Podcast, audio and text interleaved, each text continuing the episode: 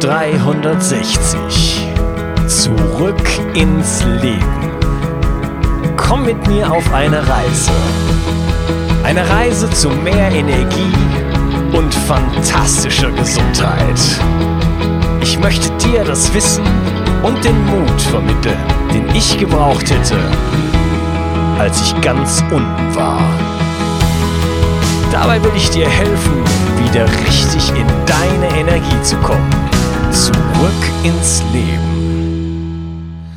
Hallo ihr Lieben und herzlich willkommen zu Bio 360 Zurück ins Leben. Das Thema der heutigen Episode ist die Paleo-Ernährung.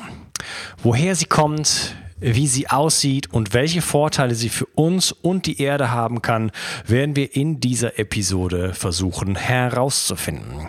Und ich bin wieder nicht alleine in der Show, sondern ich habe mir einen absoluten Experten zu dem Thema eingeladen. Mein heutiger Gast gründete vor 17 Jahren in Köln die Deutsche Trainerakademie. In dieser Zeit hat er über 5000 Trainer und Therapeuten in den Fachgebieten Fitness, Ernährung, Stress und Motivation ausgebildet. Er ist diplomierter Sportwissenschaftler, Sporttherapeut, Orthomolekulartherapeut und systemischer Coach. Mit seiner aktuellen Forschungsgruppe untersucht er die Auswirkungen einer steinzeitlich orientierten Lebensweise auf die Prävention moderner Zivilisationskrankheiten wie Alzheimer und stellt sich leidenschaftlich den wissenschaftlichen Fragestellungen. Begrüße mit mir zusammen Jens Frese. Hallo Jens. Hallo, grüß dich. Ich freue mich riesig, dass du in die Show gekommen bist. Ja, ich freue mich auch. Ähm, ich hoffe, dass ich äh, einiges zu deinen Fragen beitragen kann und äh, bin sehr gespannt, was da alles kommt. Da bin ich mir sicher. Ähm, ja, vielleicht kannst ich habe ja jetzt schon einiges über dich erzählt, aber vielleicht kannst du mal kurz ähm, ein bisschen was über dich erzählen.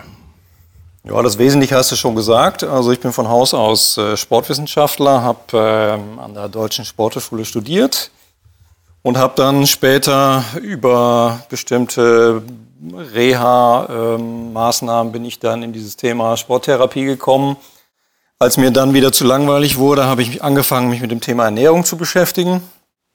Ähm, daraufhin noch ein weiteres Studium gemacht im Bereich der, der klinischen Neuroimmunologie. Und äh, ja, darüber bin ich dann irgendwann auch zu dem Thema äh, Paleo gekommen. Ähm, hing ein bisschen damit zusammen, dass ich selber Leistungssportler war und ja, eigentlich Zeit meiner Leistungssports, äh, also während der gesamten Zeit der Leistungssport immer Probleme hatte mit Ernährung, mit Verdauung, mit äh, ja, verschiedenen Störungen, mit Erkrankungen, vor allem mit, mit vielen Infekten auch. Und ähm, ja, und dann habe mhm. ich angefangen, sozusagen Selbstforschung zu betreiben. Themen, die man normalerweise im, im, im Sportstudium äh, nicht lernt und äh, die man aber auch in anderen Studiengängen wie Ernährungswissenschaft oder, oder Medizin nicht lernt. Und bin dann immer mehr in die Tiefe gegangen und äh, habe so ziemlich alles ausprobiert, was man ausprobieren kann. Bis dann irgendwann meine Kollegen oder meine, meine Mitbewohner an der Uni sagten, so jetzt hast du eigentlich alles durch. Du hast ja jede Woche hier die Sau durchs Dorf getrieben. Irgendwann musst du doch mal zu. was, was, was, ja, irgendwann musst du doch mal zu einer Erkenntnis gekommen. Hast? Und ja, am Ende bin ich dann wirklich auf das Paleo-Thema gekommen. Und äh, ja, dem bin ich auch treu geblieben, jetzt seit, würde ich sagen, etwa 15 Jahren. Ähm, erstmal selbst mich damit beschäftigen, mit mich und meinem Körper und dann später natürlich wissenschaftlich ähm, in, die, in, die, Thematik reingegangen. Ja, und es hat sich immer mehr auch eine, eine Überzeugung entwickelt. Ne?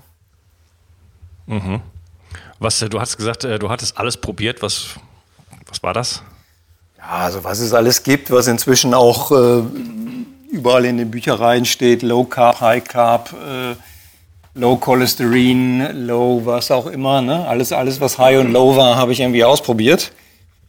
und äh, habe das dann immer in Beziehung auch zur Leistungsfähigkeit gesetzt. Also versucht, ähm, so in mich reinzuspüren, was hat das für Auswirkungen auf das Training, auf die Fitness, auf meine Wettkampffähigkeit und so weiter. Und ja, hatte am Ende das Gefühl, das wird eigentlich immer nur noch schlimmer. Ähm, und dann habe ich irgendwann mal, ja, da muss ich so 7, 28 gewesen sein, dann habe ich irgendwann mal ähm, Neurodermitis, würde ich das nicht nennen, aber Entzündungen an verschiedenen Hautstellen bekommen.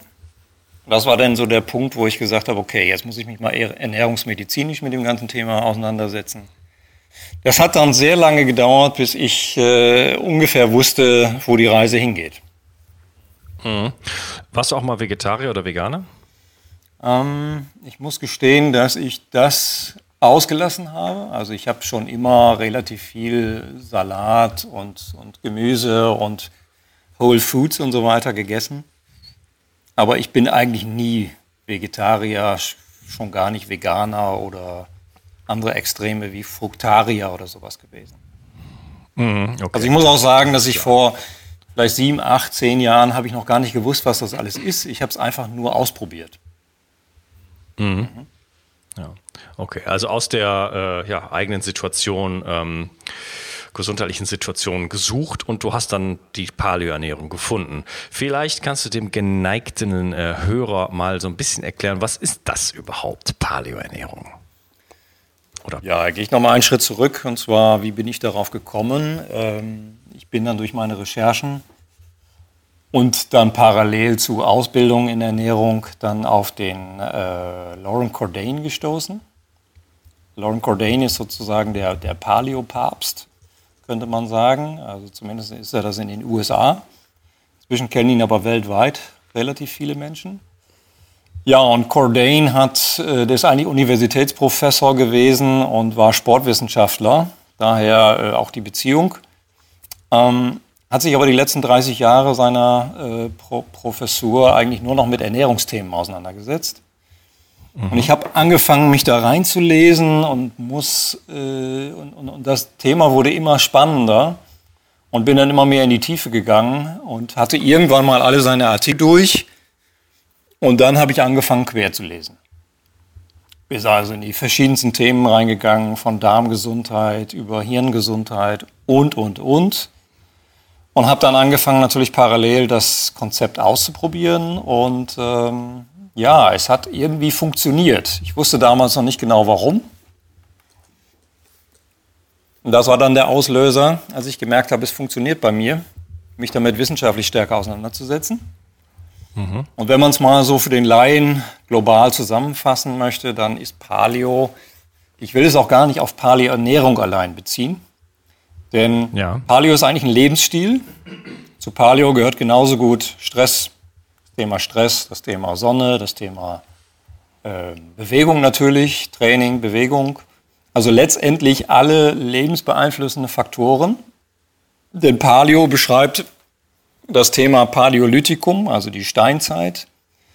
Und die Protagonisten der Steinzeiternährung gehen davon aus, dass unser Genom, also unser Genpool, in dieser Zeit so geprägt wurde, dass wir ihn bis heute nicht verändert haben.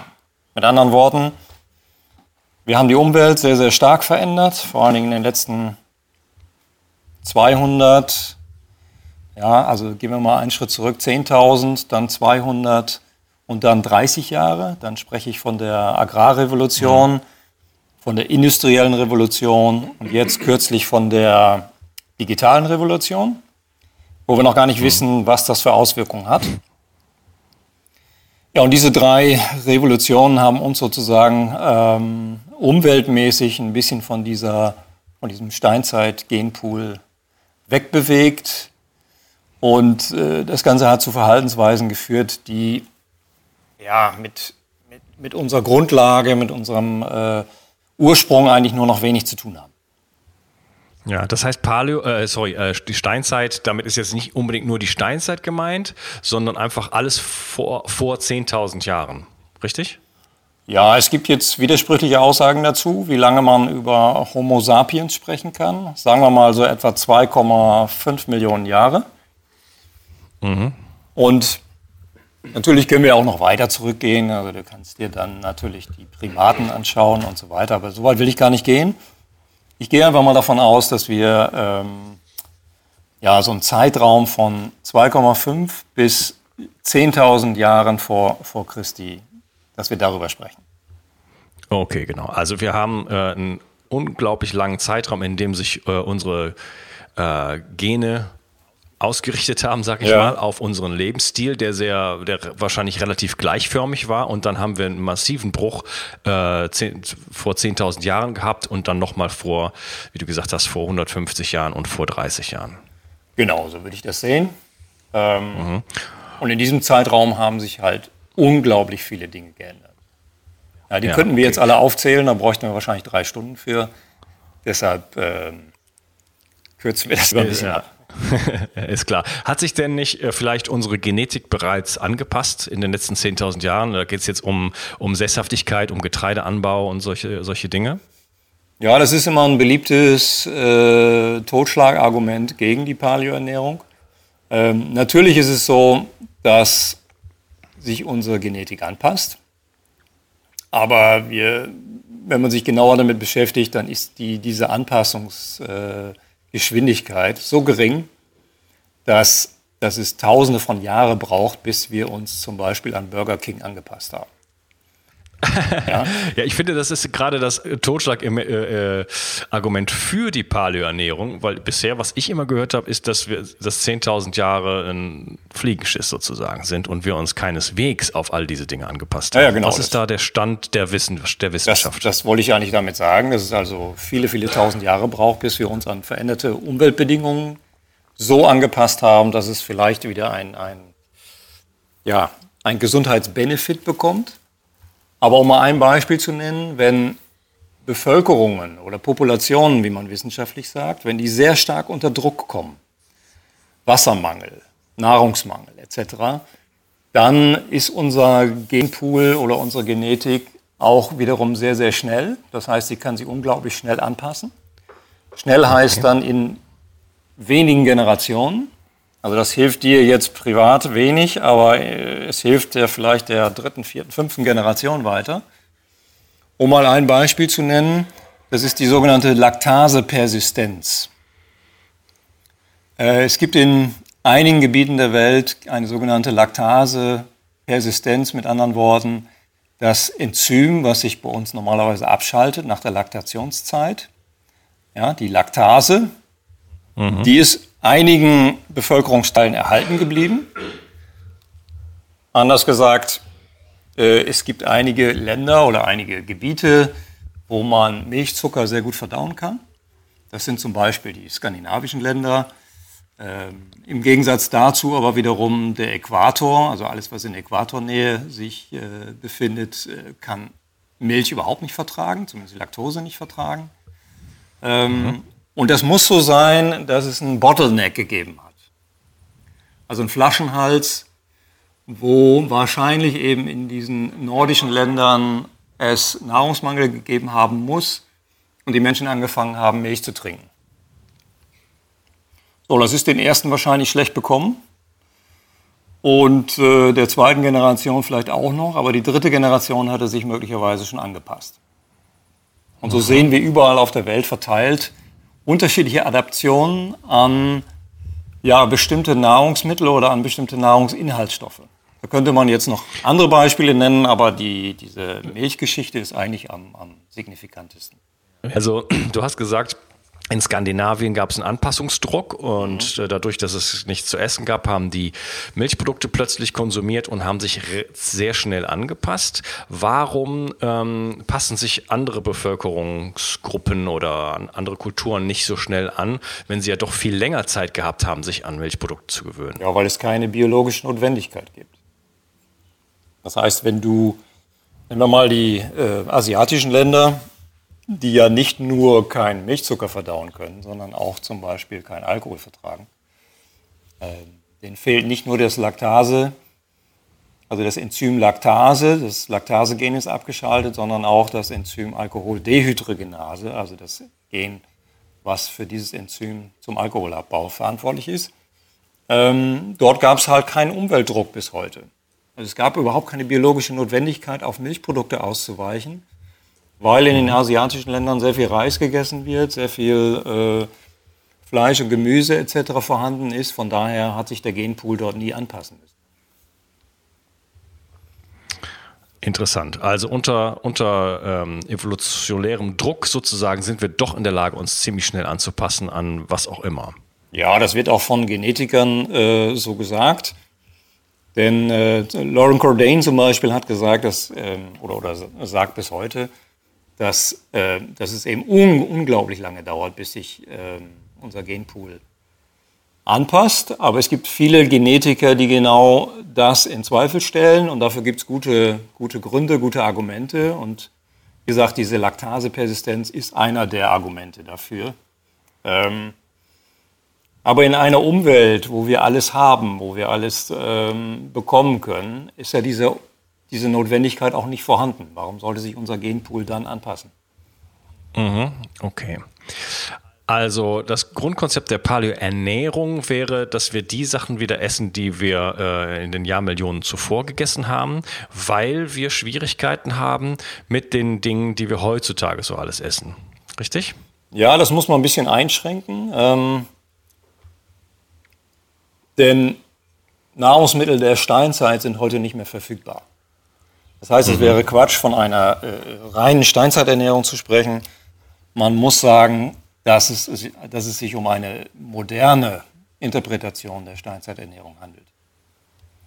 Mhm. Ja, denn durch Züchtungen etc. Sind, sind weder die Getreidearten vor 10.000 Jahren noch vorhanden. Die, äh, die Gemüsearten haben sich verändert, Obstsorten haben sich verändert durch Züchtungen etc.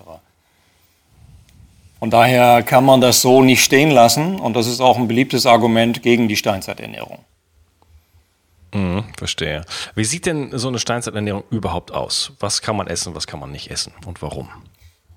Ja, im Grunde geht es um Nahrungsmittelgruppen als allererstes. Ähm, Paleo schließt neue, in Anführungsstrichen evolutionär neue Nahrungsmittelgruppen aus. Da sind die beiden wesentlichen zu nennen, das sind die Milchprodukte und die Getreideprodukte. Zusätzlich verzichten alle, die Paleo leben, auf Hülsenfrüchte. Dafür gibt es gute Argumente. Dann ähm, natürlich alle industriell hergestellten Öle und Zuckerarten. Über Alkohol kann man sich streiten.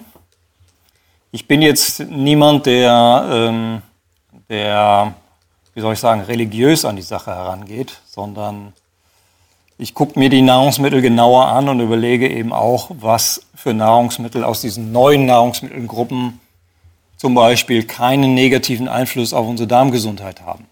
Also es mhm. wäre meiner Meinung nach Nonsens, wenn man moderne Errungenschaften sozusagen völlig negieren würde.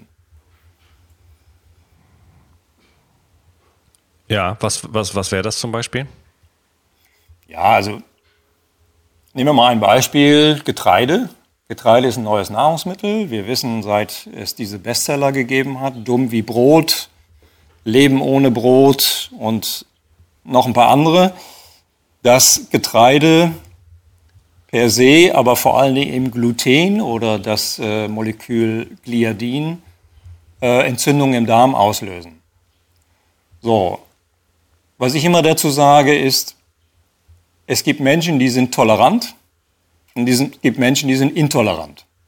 Das heißt immer noch nicht, dass Gliaden gesund ist.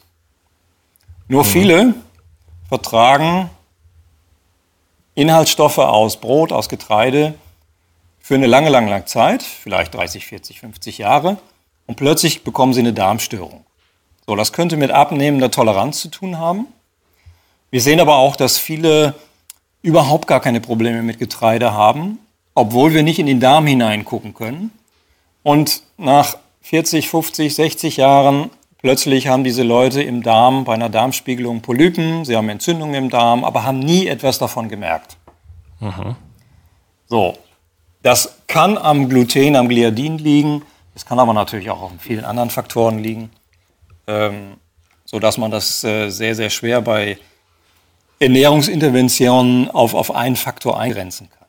Aber der Alessio Fasano, das ist der führende Glutenforscher auf der Welt, hat sehr, sehr eindrucksvoll belegt, dass äh, Gluten natürlich Zöliakie auslöst, aber eben auch eine Weizensensitivität, also eine, eine ich sag mal, Intoleranz gegenüber Weizen, ähm, die sich über verschiedene Symptome äußert, die aber noch nicht dazu führt, dass Menschen zwingend auf Getreide verzichten.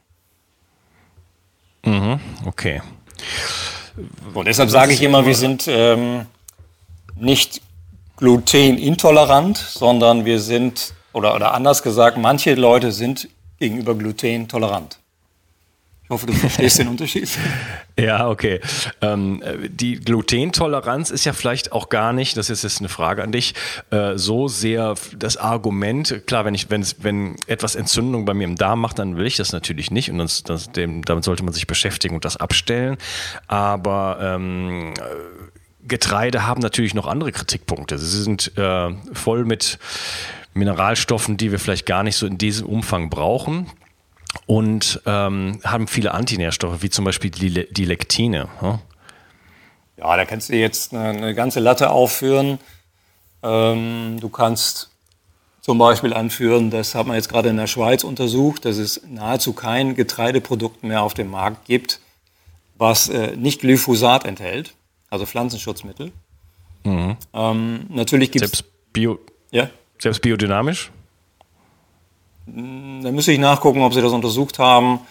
Sie haben einfach äh, quer durch einen Supermarkt untersucht und ja, haben es in jedem Getreideprodukt gefunden.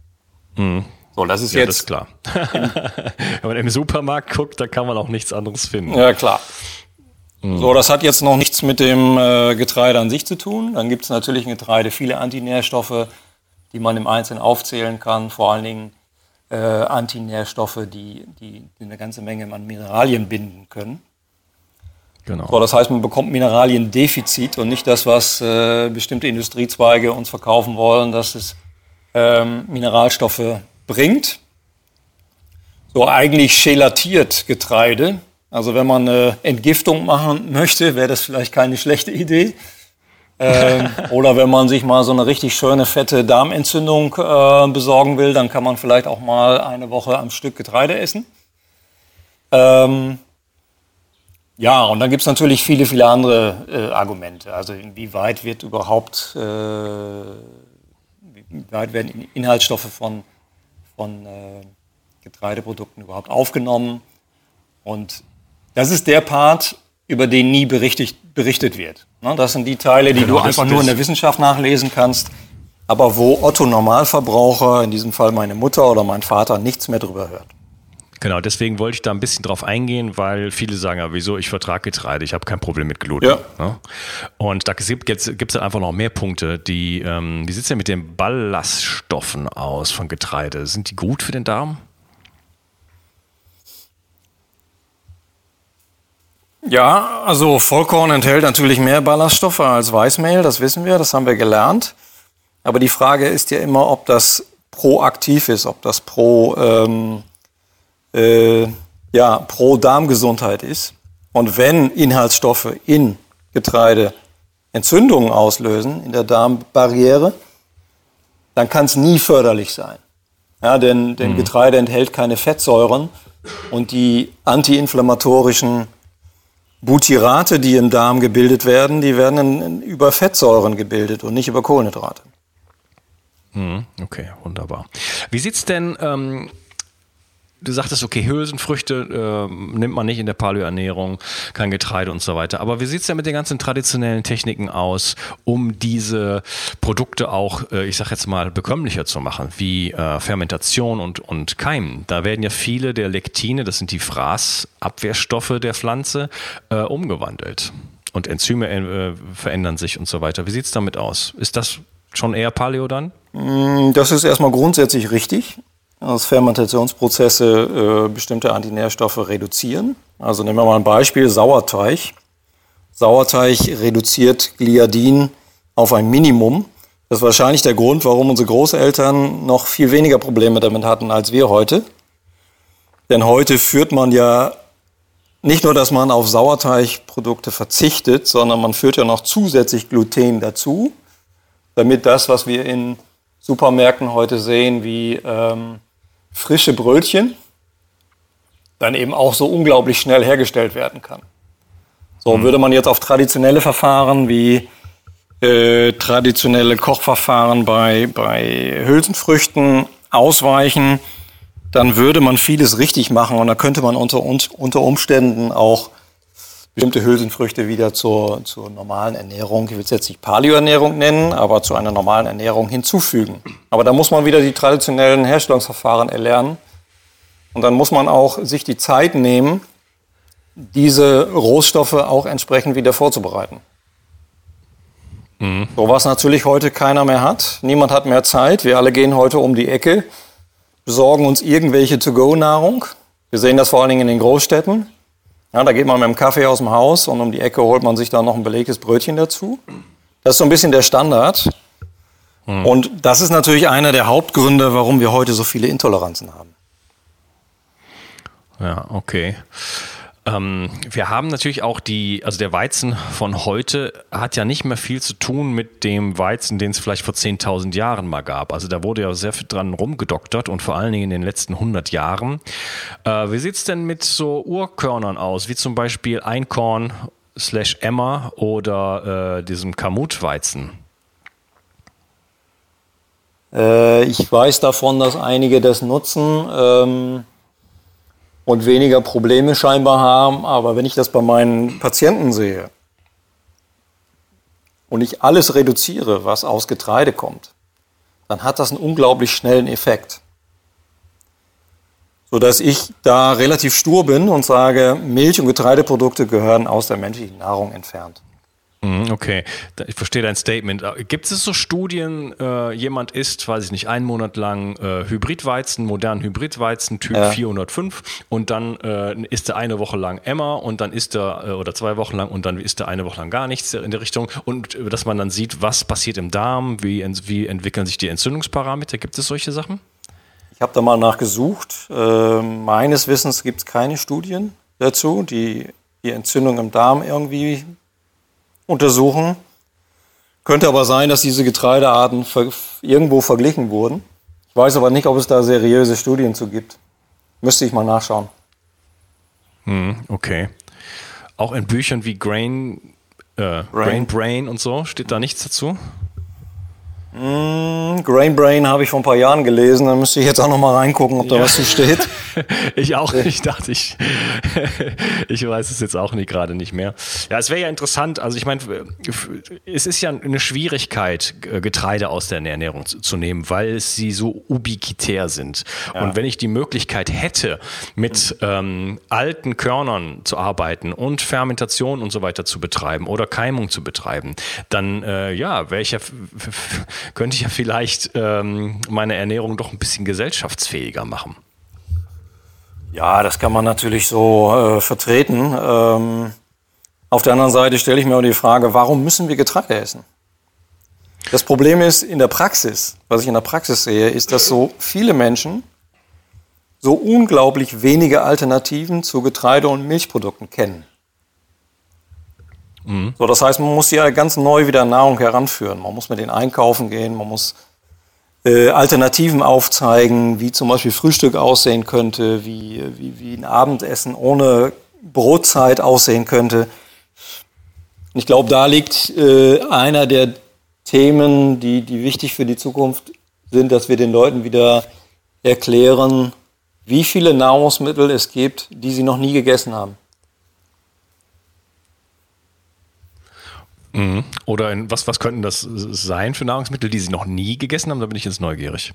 Also es kommt ja gerade so das Thema ketogene Ernährung auf. Mhm. So, da werden ja bestimmte ketogene Nahrungsmittel vertreten.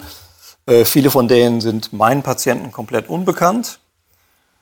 Wenn ich danach frage, was ist eigentlich Ketogenese, was ist eigentlich ein Ketonstoffwechsel, dann weiß da auch keiner was mit anzufangen. Also Sie haben vielleicht mal von diesem Begriff ketogene Ernährung gehört, aber dann hört es meistens schon auf.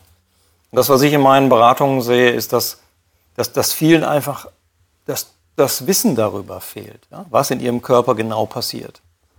Und Deshalb mache ich in meinen Sprechstunden als allererstes so eine Art Learning. Das heißt, ich bringe den Leuten erstmal so grundlegend bei, was passiert eigentlich, wenn ich Milch trinke, was passiert, wenn ich Getreide trinke, was passiert mit Hülsenfrüchten in meinem Darm etc.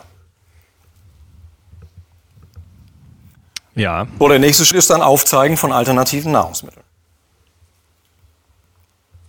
Mhm. Die Frage war noch, ähm, du hattest gesagt, es gibt Nahrungsmittel, die haben, da haben die Leute noch nie was von gehört. Was, hast du mal so ein paar Beispiele? Also ich sehe das hier bei meinen äh, Getreide-Milch-Junkies, die dann zu mir in die Beratung kommen. Die wissen nicht, was eine Avocado ist. Okay. Die wissen auch nicht, wie man eine Kokosnuss öffnet. Ja, die kennen das vielleicht aus Verpackungen, die wissen aber auch den, den, äh, den ernährungsmedizinischen ähm, Hintergrund nicht. Was, was, was können diese Inhalte? Was können. Ja, okay, da, ja? Na, das ist natürlich klar, dass wir nicht wissen, wie man eine Kokosnuss öffnet, wenn man nicht in sich öfter in den Tropen aufhält. Mhm. Ähm, es ist ja natürlich in, bei, in der Paleo, im Paläolithikum auch nicht so gewesen, dass man dann mal irgendwie bei Amazon ein paar Kokosnüsse bestellt hat, wenn man irgendwie in diesen Breiten gewohnt hat. Ja, aber das ist genau das, was ich dir vorhin gesagt habe. Das ist dann die moderne Interpretation des Ganzen. Natürlich, wenn ich jetzt aus dem Norden von Deutschland komme, dann kenne ich keine Kokosnüsse, die an den Palmen hängen und ich kenne auch keine Mangos und Kiwis. Da kann man jetzt drüber streiten. Ich habe vor kurzem mal einen Vortrag an der Sporteschule gehalten und da hat mich, da hat mich eine Studentin aus der letzten Reihe am Ende gefragt, jetzt sag mal, die, ähm, die Bilanz, die Ökobilanz einer Avocado ist aber nicht wirklich positiv, oder? Mhm. So, da konnte ich in dem Moment nicht wahnsinnig viel darauf äh, antworten. Sie hat natürlich komplett recht damit. Ähm, aber warum sollte ich das nicht nutzen?